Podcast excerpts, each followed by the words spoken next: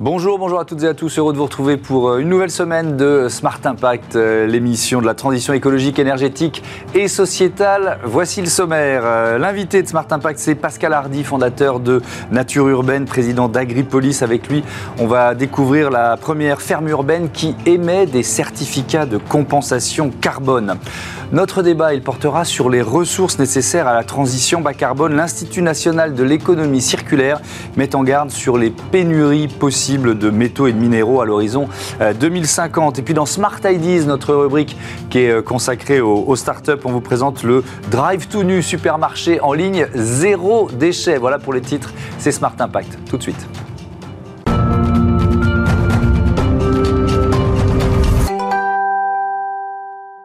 Bonjour Pascal Hardy, bienvenue. Bonjour. Vous êtes donc le, fondateur de Nature Urbaine, le président euh, d'Agripolis. Votre métier, ce sont les fermes urbaines. C'est quoi une ferme urbaine? C'est bon, quand on emploie le mot, on comprend ce que c'est, mais c'est quoi les caractéristiques? Les caractéristiques d'une ferme urbaine, c'est d'abord de s'installer dans des endroits qui ne sont pas utilisés par ailleurs, par exemple des toits ou des délaissés urbains, mmh. pour pouvoir produire euh, un certain nombre de choses, et en particulier des légumes ou des fruits. Qu'est-ce qu'on appelle un délaissé urbain? Eh bien, vous voyez quelquefois des dents creuses entre deux immeubles, euh, avec euh, une, une, occupation progressive par des gens qui viennent cultiver. En général, ces projets-là sont plutôt des projets à visée, je dirais, sociétale, hein, mhm. de vie dans le quartier. Et puis, vous avez des fermes plus grandes qui, en général, s'installent sur des toits et qui, elles, ont plutôt une vocation productive. et c'est ce que vous allez nous, nous raconter. Je, vous je, suis désolé, mais je vous pose quelques questions de B aussi, des vraies questions de curieux. Euh, les fruits et légumes qu'on produit en ville, ils ne souffrent pas de la pollution? Alors, il faut euh, d'abord choisir la bonne technique. Et c'est ce que nous avons fait avec des techniques dans lesquelles l'eau, les nutriments circulent en circuit totalement fermé et ne vont pas attraper la pollution euh, de l'air. Et puis il y a eu un certain nombre d'études et ce qui est très paradoxal, c'est qu'on se retrouve, euh, quand on fait attention, avec des résultats d'analyse laboratoire qui ont été faites par nous, mais bien évidemment aussi par nos clients, qui peuvent être meilleurs que du bio produit en pleine terre en Ile-de-France. Ah oui, effectivement, c'est surprenant. L'objectif d'une ferme urbaine, c'est forcément le circuit court. Ça veut dire que les, les, produits sont consommés dans la ville, ou même dans le quartier, ou même par les habitants de l'immeuble? Oui. Euh, Sinon, ça n'a pas de sens. C'est-à-dire, il vaut mieux aller à la campagne si on doit euh, mettre les produits dans des camions pour, pour, pour, les envoyer. Je dirais que la vocation, dans notre vision de l'agriculture urbaine, c'est de créer un modèle qui ne soit pas juste une reproduction de ce qui se fait à la campagne. C'est créer un modèle original qui repose, un, sur la localité, deux, sur le côté euh, sain de la production, pas de pesticides, etc. Et sur euh, une, qualité certaine des produits. Hmm. Et cet ensemble-là vise à créer, je dirais, une, une niche, un segment particulier hmm. avec sa méthode de production, son type de clientèle, mais pas de remplacer ce qui se fait évidemment à la hmm. campagne. Alors, euh, on vous a invité pour parler de nature urbaine, la plus grande ferme urbaine en toiture d'Europe, c'est ça? Euh, elle le sera bientôt puisque nous avons installé un tiers de la surface qui fait 14 000 mètres carrés. Et donc on produit déjà depuis 2020 sur ce tiers euh, de la surface environ 10 à 12 tonnes de fruits et légumes par an. on, voit euh, des, des, images pendant que vous nous parlez. On est sur le toit du pavillon 6 de Paris Expo, porte de euh, Versailles. Euh, on, produit quoi? Des fruits, des légumes Comment ça marche en quelque sorte? Alors, d'abord, comment ça marche? Ce sont des c'est de l'agriculture verticale. Donc, ce sont des systèmes soit de gouttières, soit de colonnes de culture dans lesquelles circule un mélange d'eau et de nutriments. On n'utilise que des produits utilisables en en bio, hein, je, le, précise. Mmh. Et on produit euh, une vingtaine d'espèces, essentiellement des légumes. Et donc euh, tout ce que vous trouvez dans un supermarché, sauf les gros légumes racines, type pommes de terre ou, carottes, bien évidemment, parce que c'est pas adapté au système. Et puis euh, des framboises et des fraises. Ok, ça, y est, j'ai faim. Est-ce que les riverains peuvent euh, cultiver leurs fruits, leurs fruits et légumes? Comment vous avez intégré oh. cette ferme urbaine euh, qui est quand même qui va devenir gigantesque, quoi, euh, dans le quartier? Oui, alors il y a une partie, je dirais, productive, professionnelle, et puis il y a une, quartier, une, partie qui est destinée aux habitants du quartier, avec des bacs de culture, euh, et les habitants louent ces bacs et viennent. C'est une sorte de jardin ouvrier 2.0, va-t-on dire. Mmh. Euh, et nous sommes là pour les aider, les accompagner, les conseiller, euh, défricher quand ils ne sont pas là, euh, organiser avec une petite app euh, un minimum de convivialité mmh. pour pouvoir porter cette dynamique. Alors, cette ferme Nature Urbaine, elle va émettre des certificats de compensation carbone. On peut rappeler quelques principes de, cette compensation carbone. Les émissions de gaz à effet de serre sont évitées, mesurables et permanentes. Un tiers indépendant euh, procède à la vérification régulière des émissions de gaz à effet de serre ainsi évitées. Et les crédits carbone délivrés sont impérativement uniques. Ça veut dire quoi ça, crédit carbone impérativement unique? Euh, Comment ça marche? Tu peux en bénéficier aussi Alors, unique, ça veut dire que à partir du moment où on a fait une mesure, on a euh, acté avec un partenaire certificateur une véritable différence d'émissions, euh, eh bien certains partenaires, euh, que ce soit des entreprises, des exposants sur le parc, peuvent acheter un certificat de compensation volontaire. Et bien évidemment, pour une quantité calculée, on ne peut pas vendre plusieurs fois le certificat correspondant. Sinon, euh, évidemment, ça dévaluerait et ça, n'aurait aucun sens. Mm. Donc l'unicité le, du certificat, elle est attestée par le calcul et puis par l'organisme certificateur. une ferme urbaine qui émet des, certificats de compensation carbone, c'est déjà arrivé? Non, euh, c'est une première mondiale. On est dans un dispositif que l'ADEME appelle le dispositif de compensation volontaire, mm. qui est différent des mécanismes qui résultent du protocole de Kyoto, qui, eux, sont très encadrés et désignent des secteurs fortement émissifs de CO2, mmh. comme des cimenteries, euh, des choses comme ça. Euh, nous, on est dans ce dispositif-là de compensation volontaire, et l'idée, c'est de s'adresser, je dirais, à nos parties prenantes, même si justement, on n'est pas une cimenterie, donc les enjeux sont pas monstrueux en termes de volume. On parle là de 30 tonnes de carbone évité, des choses comme ça. Donc on n'est pas, on n'est pas dans des, dans des ordres de grandeur euh, mirifiques. Donc c'est bien ça, on, 30 tonnes de carbone évité, ça vous donne le droit d'émettre ces, euh, ces, crédits. Voilà. C'est le principe. Hein. Que, on, a constaté que pour, euh, pour un kilo de légumes ou de fruits que nous générions, euh, en ayant fait le calcul, on émettait 1,7 kg de moins qu'une production conventionnelle. Par exemple, ces tomates qu'on achète partout en supermarché, mmh. qui sont en général produites sous serre, en général chauffées au printemps. Mmh. Euh, avec du gaz, etc.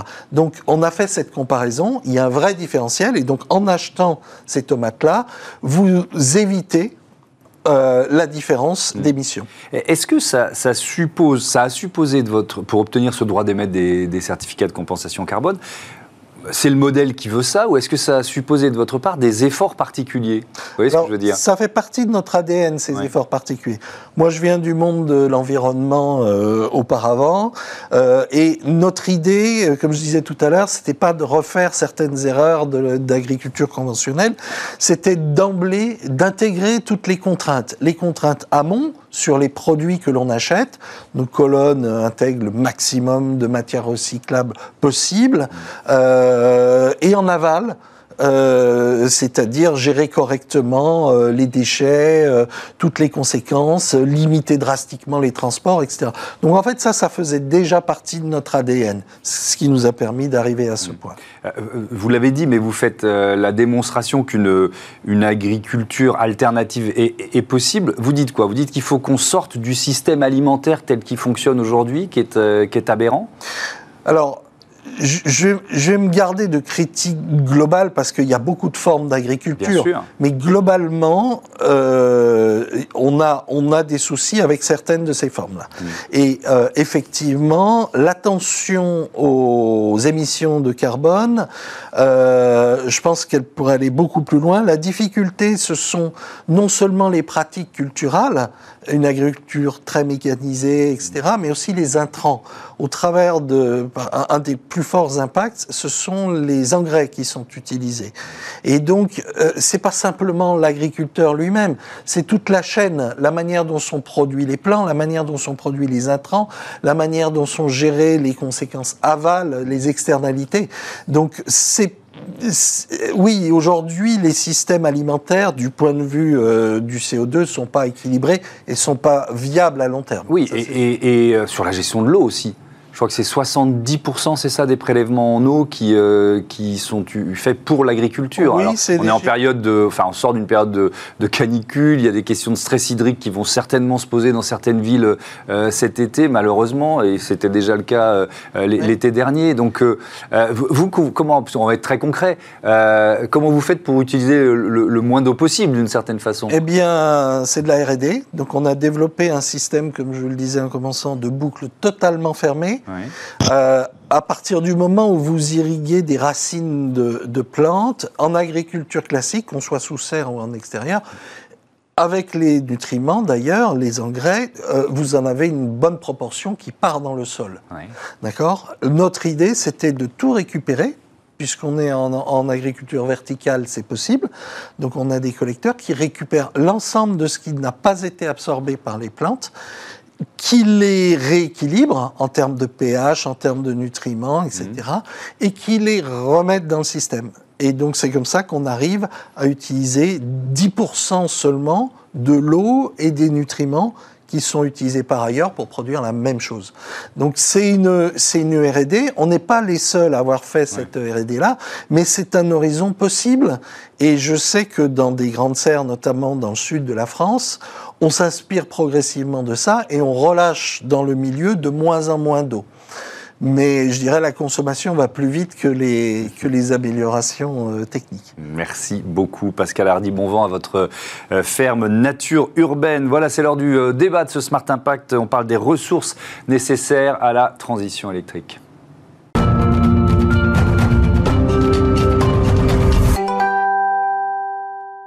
Et je vous présente tout de suite les invités de notre euh, débat. Emmanuel Ledoux, bonjour, bienvenue. vous êtes euh, directrice générale de l'INEC, l'Institut national de l'économie circulaire. À vos côtés, Alain Chardon, bonjour. Bonjour. Bienvenue à vous aussi, directeur en charge des nouvelles plateformes durables chez Capgemini Invent. Euh, vous dévoilez les résultats d'une étude menée ensemble, un état des lieux de la transition bas carbone et des objectifs de la stratégie nationale bas carbone à l'horizon 2050.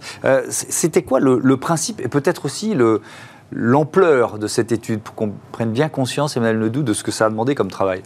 Alors déjà, la genèse, c'est venu il y a un peu plus d'un an quand on, a lu une, étude de l'Agence internationale de l'énergie qui disait que évidemment il fallait aller vers la transition énergétique, plus de NR, enfin là-dessus pas de doute, mais qui commençait à pointer le fait que peut-être on n'avait pas euh, totalement les ressources disponibles pour être en mesure de, réaliser ce beau projet. Et donc ça nous a amené à, nous intéresser bah, en France, l'équivalent, le, document, la stratégie nationale bas carbone, et à regarder si cette question du besoin en ressources pour décarboner, alors je rappelle la stratégie nationale bas carbone, c'est euh, voilà, c'est nos stratégies horizon décarbonation en, 2050.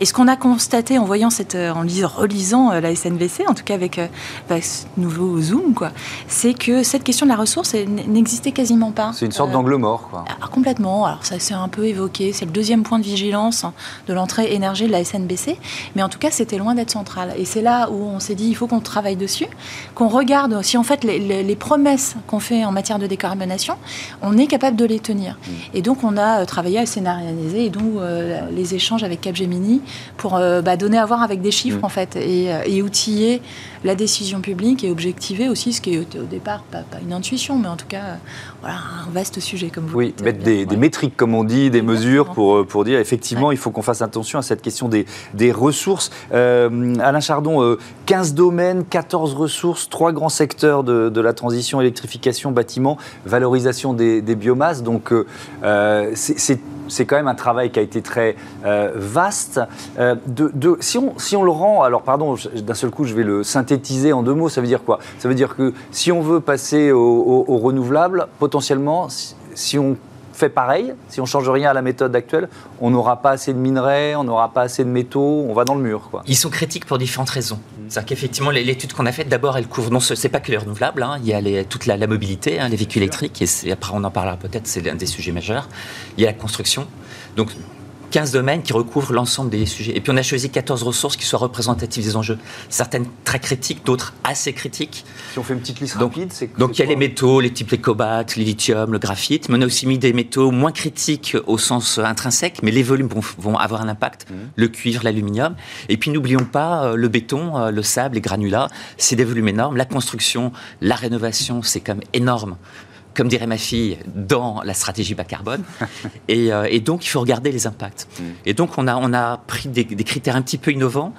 Euh, par rapport aux études préexistantes de l'AIE et d'autres études existantes, où on a fait à la fois en tonnes, en euros, mais aussi en criticité et en multicriticité. C'est-à-dire que qu'est-ce qui fait la criticité quand on regarde justement ces stratégies bas carbone? On compte toujours en bas carbone, mais le reste, c'est quoi? C'est est-ce qu'il y a des ressources sous le sol, donc d'un point de vue géologique? Mmh.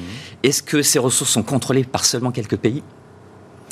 Est-ce que ces ressources, on en veut pour notre stratégie bas carbone, pour les différents segments de bas carbone, les technologies, mais est-ce qu'on en a besoin dans les telcos, dans le militaire, etc. Est-ce que ces ressources, on pourrait s'en passer pour mettre autre chose ou est-ce qu'elles ne sont pas substituables? Et puis, last but not least, mhm. euh, l'impact environnemental, l'impact sociétal. Et donc, on a fait une espèce de critère qui intègre tout ça, et on a regardé, on a comparé, on a fait des mérite orders, des ordres de mérite. Et avec des enseignements qui ont pu euh, nous surprendre nous-mêmes. C'est-à-dire que lorsqu'on a regardé, euh, par exemple, dans le domaine de l'énergie, eh bien, D'abord, on a trouvé très important de remettre également les, biomasses, pas que l'électrification. Et donc, du coup, on a un ordre de mérite où, bah, je, vraiment, je conseille à tout le monde d'aller voir. Euh, tout ce qui est biomasse, chaleur, réseau de chaleur est beaucoup moins intense en ressources du point de vue de la criticité.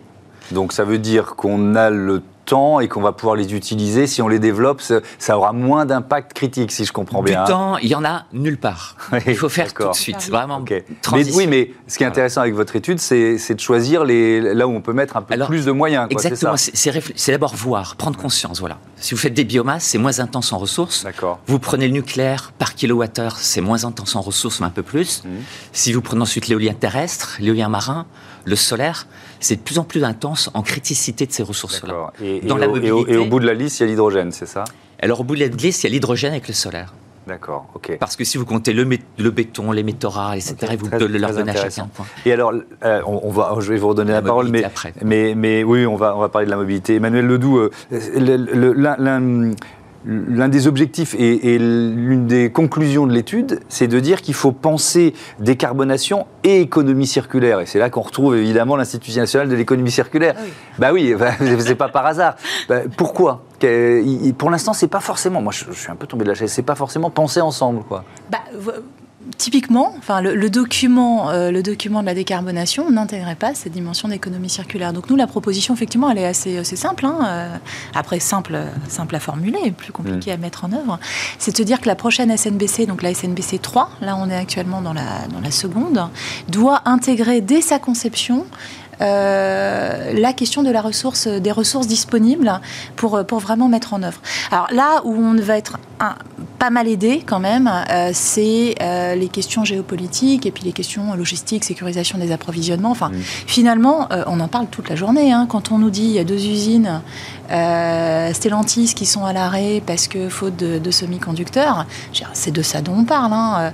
Quand on parle question de souveraineté énergétique, Alain parlait de la, la question de la valorisation des biomasses c'est aussi une réponse hein, euh, à ces enjeux de souveraineté énergétique. Et donc, si on promeut l'économie circulaire, forcément, bah, on, maîtrise la ressource. Bah, c'est ça, en fait, c'est une reprise de pouvoir aussi. Hein. Donc, avec de toute façon un besoin, c'est-à-dire qu'après, on peut tortiller dans tous les sens. Juste, nous, ce qu'on a pu constater, c'est que ça ne passe pas. On peut toujours dire euh, qu'on va le faire, mais là, euh, le vote, alors qui est, intéressant, parce que ça marque des, des, des, avancées et puis des, des, vraies prises de conscience, mais dire on va faire 100% des véhicules électriques en, en 2035. 2035, c'est-à-dire euh, interdiction d'achat de véhicules euh, thermiques neufs, c'est ça la, la Alors, dans ce cas-là, soit effectivement on est en fait sur une mesure de sobriété euh, qui, qui, se cache, parce qu'on n'arrivera pas à en produire, tout bêtement. Enfin, il n'y a, pas, il a pas assez de filières là, de, batteries, il n'y a pas assez de disponibilité des métaux pour faire autant de batteries. Enfin, mm. ou alors on n'en fait qu'en France, qui est probablement pas, pas l'ambition, d'une part. Et puis l'idée aussi, c'est d'avoir vraiment cette vision ressource de façon de façon large, quoi, et de traiter. Alors ça, c'était peut-être l'autre originalité d'étude, c'est qu'on a voulu traiter ces filières en même temps. Souvent, on traite transport d'un côté, industrie de l'autre, le bâtiment. Là, l'idée, c'était de voir aussi que les ressources, si on parle des métaux rares, on va en parler dans les batteries, enfin, et dans oui, les tout le monde va se bagarrer pour les, pour les mêmes ressources, en quelque sorte. Si, là encore, je schématise un petit peu.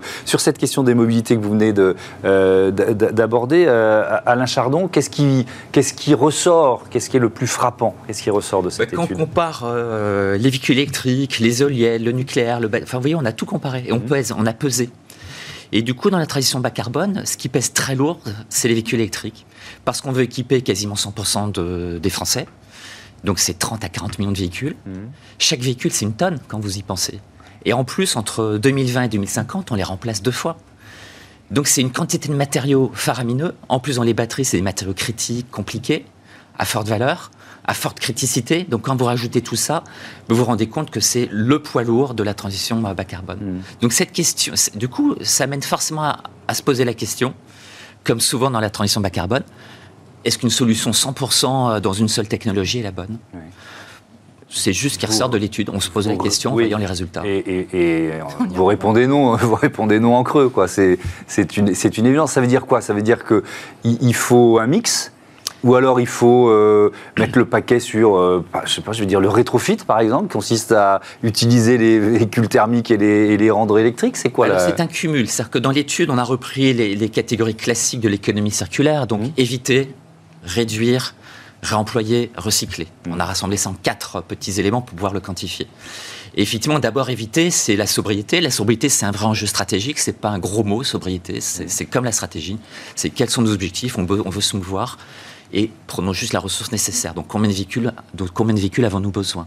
Ensuite, évidemment, il y a éviter, c'est réduire, c'est la technologie. Euh, réemployer, recycler, c'est effectivement pouvoir circulariser. Donc tout ça, ça compte. Euh, dans éviter, je dirais qu'il y a aussi euh, non seulement la sobriété, mais aussi les bons choix. Et justement, mixer les choix. Le mix. Hmm. Le mix, 100% de véhicules, ça pose question. Dans le mérite order, à nouveau l'ordre de mérite, on se rend compte que des véhicules moteur à explosion, moteur thermique, en gaz vert, donc 100% euh, hmm. décarbonés, c'est un impact du point de vue de la criticité, à nouveau pour ce critère de criticité qu'on a créé pour ça, plus bas, beaucoup plus bas. Donc ça pose question. Est-ce qu'on ne devrait quand même pas avoir un certain pourcentage de véhicules à gaz vert? On ne pourra pas avoir 100% de véhicules à gaz vert. C'est pareil, on va dans le mur. Ça ne peut pas exister. Comment panacher? Ce qui est intéressant, et je vais terminer euh, là-dessus, Emmanuel Ledoux, c'est aussi la question de nos usages. Alors moi, je ne suis pas pour toujours faire porter le, poids sur euh, les, citoyens, les consommateurs, mais effectivement, la première question, c'est que vous avez dit, de combien de voitures on va vraiment avoir besoin quoi? Est-ce que, voilà, l'autosolisme, c'est ma maladie et c'est une maladie euh, généralisée? Enfin, c'est cette question-là que vous posez aussi?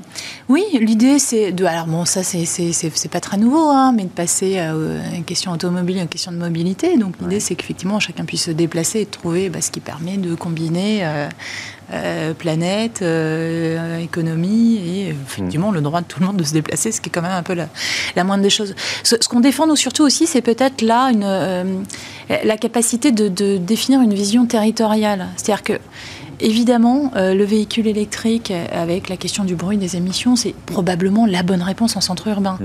Par contre, euh, il y a des espaces où on a sans doute intérêt à faire plus durer euh, les, véhicules parce que bah, l'impact, l'impact environnemental du, véhicule, c'est surtout au moment de sa conception, de sa construction, avec, mmh. avec tous les besoins en extraction. Donc voilà, c'est de se dire, il n'y a pas de solution, comme le disait bien Alain, il n'y a pas de solution unique, mais en fonction des espaces, d'être en capacité de trouver la meilleure option.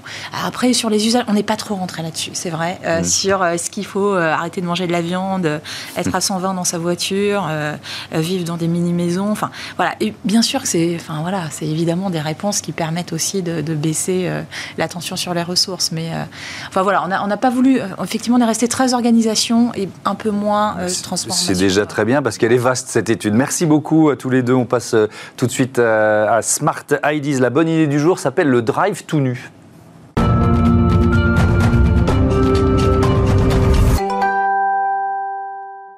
Smart Ideas avec euh, Salomé Géraud qui est avec nous en, visioconférence. Bonjour, bienvenue. Euh, vous êtes la cofondatrice du Drive tout nu. Quel drôle de nom, c'est quoi le, Drive tout nu? Expliquez-moi.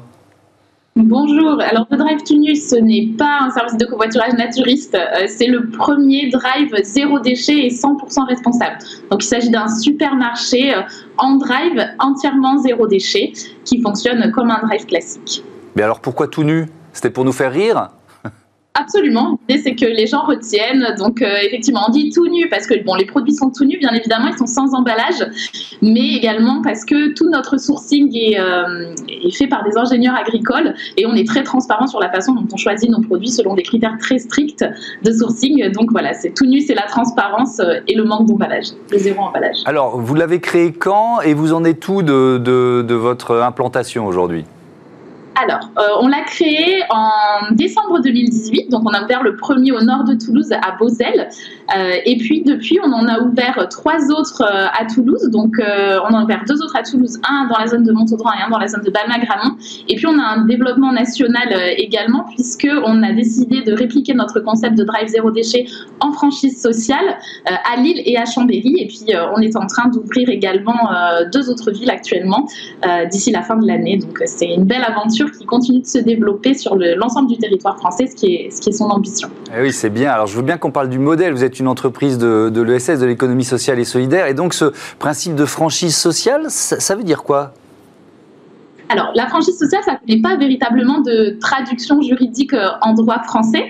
Ça s'apparente à de la franchise, mais avec une dimension qui est davantage participative, qui est un petit peu moins verticale, euh, qui est davantage inclusive. Donc, euh, tout d'abord, déjà, on va dire qu'on tout est centré sur l'impact, donc on demande aux, réplicateurs de notre projet d'avoir l'agrément euh, ESUS, euh, entreprise solidaire de l'économie euh, sociale, comme, nous, nous l'avons. Et au-delà de ça, on conçoit la franchise de façon beaucoup moins descendante, c'est-à-dire que bien sûr qu'on transmet un savoir-faire, mais on demande aussi à nos franchisés de participer à l'aventure au global et de nous apporter de eux leurs compétences et de faire monter le projet en qualité en général. Après, en droit, ça connaît une traduction juridique assez, assez classique avec euh, un contrat de partenariat qui associe un contrat de licence de marque. Alors vous proposez les, contenants à vos clients, c'est ça? Euh, Qu'est-ce qu'ils deviennent euh, ensuite? J'imagine qu'il y a un système de consigne. Comment ça marche? Alors tout à fait, c'est pas de la consigne à proprement parler. Donc en fait, le client fait ses courses directement sur euh, le drivetunu.com. Euh, il retrouve tous les produits de son quotidien, des produits alimentaires, des produits euh, cosmétiques, des produits ménagers. On a plus de 1500 références. On peut faire l'ensemble de ses courses, du sec, du frais, il y a vraiment tout. nous, on prépare la commande, mais uniquement dans des contenants réutilisables, donc dans des bocaux en verre et des sacs en toile. Et quand les clients viennent récupérer leur commande, qui peut être prête sous une heure, ils peuvent nous ramener les contenants de la commande précédente, on de les laver et de les remettre dans le circuit. Ces contenants-là, euh, on les fait pas payer au démarrage. L'idée, c'est vraiment, dans un souci d'accessibilité, de ne pas mettre de consignes sur le contenant. Par contre, si les clients font l'effort de nous les rapporter, on leur donne des bons d'achat euh, d'un certain montant par contenant rapporté qui, euh, qui leur permet d'accumuler en fait des bons d'achat dans le magasin pour la commande suivante. Donc voilà, c'est une forme de consigne, mais inversée finalement. Quand, vous avez pensé ce, système, quelle logistique ça suppose? Alors, mais ça suppose une, une, logistique qui est un petit peu différente de, voilà, du drive classique parce que nous, on gère aussi toute la partie justement remplissage. Et euh, donc, nous, on appelle ça l'alicotage. C'est le fait de passer des gros big bags dans lesquels on peut être livré euh, ou alors parfois directement, on est vraiment en zéro, zéro déchet sur toute l'amont de la filière. Donc, les producteurs euh, nous livrent directement dans des seaux réutilisables qu'ils récupèrent à la commande suivante, l'économie circulaire vraiment sur toute la chaîne. Et donc, nous, on a la logistique de remplissage des contenants. Et du coup quand les consommateurs nous les rapportent, on a aussi la logistique de lavage, c'est-à-dire qu'on fait une pasteurisation de surface sur les contenants. Et l'idée c'est vraiment de les remettre dans le circuit. Et aujourd'hui on en récupère plus de 80% donc c'est quelque chose qui vraiment euh, fonctionne très très bien. En, quelques mots, les perspectives de développement, vous nous avez dit que vous commencez à mailler un peu le territoire oui, alors euh, ben, l'idée c'est vraiment d'avoir le plus d'impact possible hein, et c'est vraiment en, offrant la possibilité euh, aux, consommateurs de faire leurs courses en zéro déchet, en périurbain, là où on est situé nous, euh, de façon simple et accessible, qu'on pense y arriver et avoir un impact sur voilà, la, façon de faire les courses. Donc l'idée c'est de pouvoir en ouvrir sur l'ensemble du territoire français et à partir de l'année prochaine on a un rythme d'ouverture de prévu d'environ 10 drives zéro déchet par an. Merci beaucoup Salomé Géraud. Bon vent à votre drive tout nu. À bientôt sur, euh, sur Bismart. Voilà, c'est la fin de cette émission. Un grand merci à toutes les équipes de Bismart et merci à vous de votre fidélité. À très vite.